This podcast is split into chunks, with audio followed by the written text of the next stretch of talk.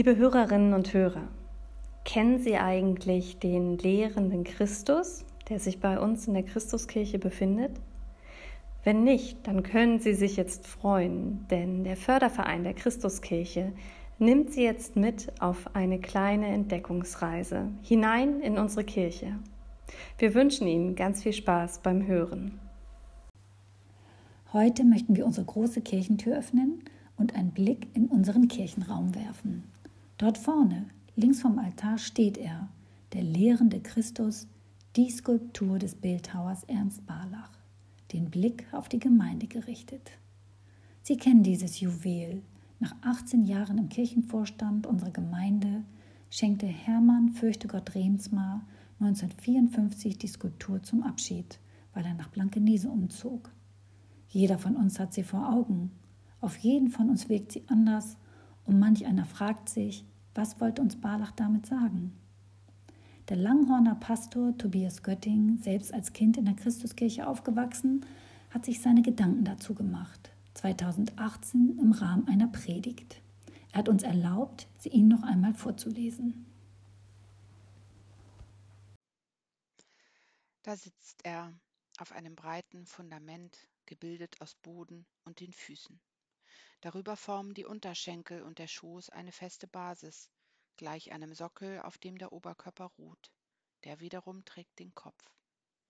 Die langen, auf die Schulter fallenden Haare unterstreichen die Verbindung zwischen Kopf und Rumpf und lassen eine Linie entstehen, die vom Scheitel bis zu den Händen reicht. Eine Silhouette, die vertraut ist in der christlichen Ikonographie etwa von Maria, die mit einem weit ausgebreiteten Mantel wie thronend sitzt, das Jesuskind auf ihrem Schoß wiegend. Manchmal wird auch Gott Vater so ähnlich dargestellt, wie er das Kreuz seines Sohnes in seinem Schoß trägt, über ihm dann oft der Heilige Geist in Form der Taube.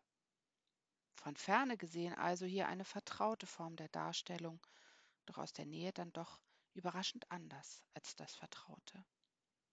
Der hier Sitzende er trägt kein prunkvolles Gewand, er hält nichts in seinen Händen, sie sind leer, ebenso sein Schoß.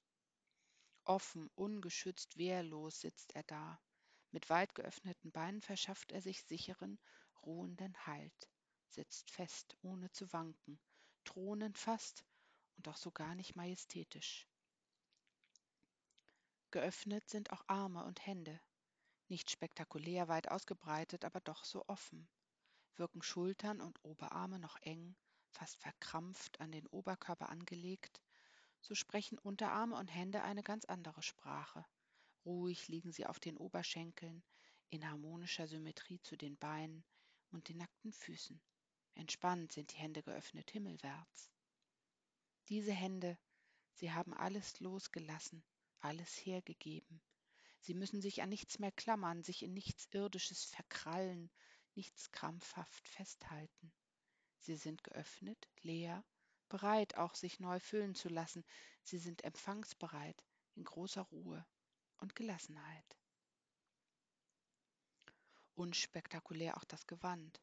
Schlicht legt es sich über den Körper, keine Verzierung, wenige Falten nur bringen Bewegung in das Auge des Betrachters, ohne es unruhig werden zu lassen. Locker fällt das Gewand über die Beine, der Faltenwurf markiert eine Mulde. Hier öffnet sich ein Raum.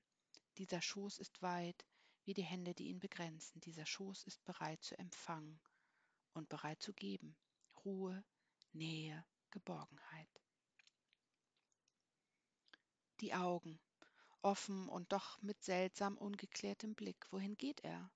Wohin schauen sie? Schauen sie mich an? Und wovon erzählen diese Augen? Welche Bilder haben Sie gesehen? Sind Sie müde und erschöpft? Was sagt dieser Blick? Ist er wehrlos, hilflos, demütig oder einfach nur gelassen, bereit, allem in die Augen zu schauen, was da kommen soll und kommen wird? Lehrender Christus hat Ernst Barlach seine 1931 geschaffene Skulptur genannt. Lehrend? Sieht so ein Lehrender aus? Kommt ein Lehrender mit leeren Händen daher, ohne Buch, ohne Programm, ohne strengen Blick, ohne den belehrend erhobenen Zeigefinger? Wie lehrt dieser Christus Und was lehrt er? Was spricht aus seiner Haltung und aus seinem ganzen Wesen? Es scheint, als verkünde er keine komplexe Theorie. Er erläutert kein geschlossenes Gedankengebäude. Er überzeugt durch seine Schlichtheit. Er überrascht durch seine offenen Arme. Er zeigt seine offenen Hände, noch ohne Wundmale. Wie eine einzige Einladung wirken sie, wie eine einzige Einladung wirkt der ganze Christus. Kommt her zu mir alle, die ihr mühselig und beladen seid, ich will euch Ruhe geben für eure Seelen, könnte er sagen. Oder lasset die Kindlein zu mir kommen. Wie er da so sitzt, könnte er in einer Runde mit Kindern sitzen und ihnen vom Reich Gottes, von der Welt, wie Gott sie sich wünscht, erzählen. Oder in einer Runde mit sogenannten Erwachsenen, die meinen, alles Kindliche abschütteln zu sollen, um in der Welt der Macher und Sieger etwas zu sein. Ihnen würde er sagen, der lehrende Christus, wenn ihr nicht etwas von dem Kind in euch bewahrt, von diesem unbändigen Vertrauen, von dieser kindlich grenzenlosen Kraft der Fantasie, dann seid ihr für Gottes neue Welt nicht zu gebrauchen. Oder ist das, was er lehrt, vielleicht einfach nur dies? Ich bin da. Was Gott durch seinen eigenen Namen Ich bin da seinem Volk zugesagt hat, das bringt dieser lehrende Christus in beredtem Schweigen einfach durch seine Haltung wunderbar und wundersam zum Ausdruck. Ich bin da für dich, wenn du nur willst. Ich bin da für dich, wenn du nur willst. Er zwingt niemandem seine Nähe auf. Er stellt sich zur Verfügung, er bietet sich an. Und dieser lehrende Christus ist gebender und bittender zugleich. Er gibt, er verschenkt sich seine Aufmerksamkeit, seine Zuwendung, seine Nähe. Und ist selber bereit zu empfangen. Bittend, fast flehend wirkt er in seiner Offenheit bereit, in seinem geöffneten Schoß beides zu empfangen, Gottes Kraft und meine Ohnmacht. Bereit, das aufzunehmen, was ich ihm geben will, meine Unruhe und meine Sorge, meine Zweifel und meine Fragen, meine Hoffnung und meine Freude.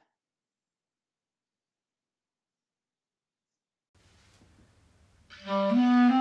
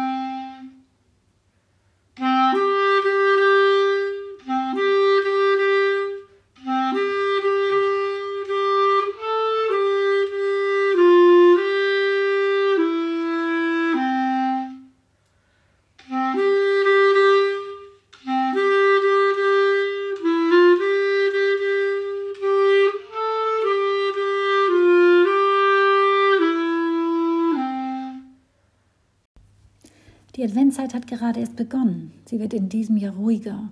Keine Weihnachtsfeiern, weniger Partys, weniger Treffen mit Freunden und Familie. Wir möchten Sie einladen.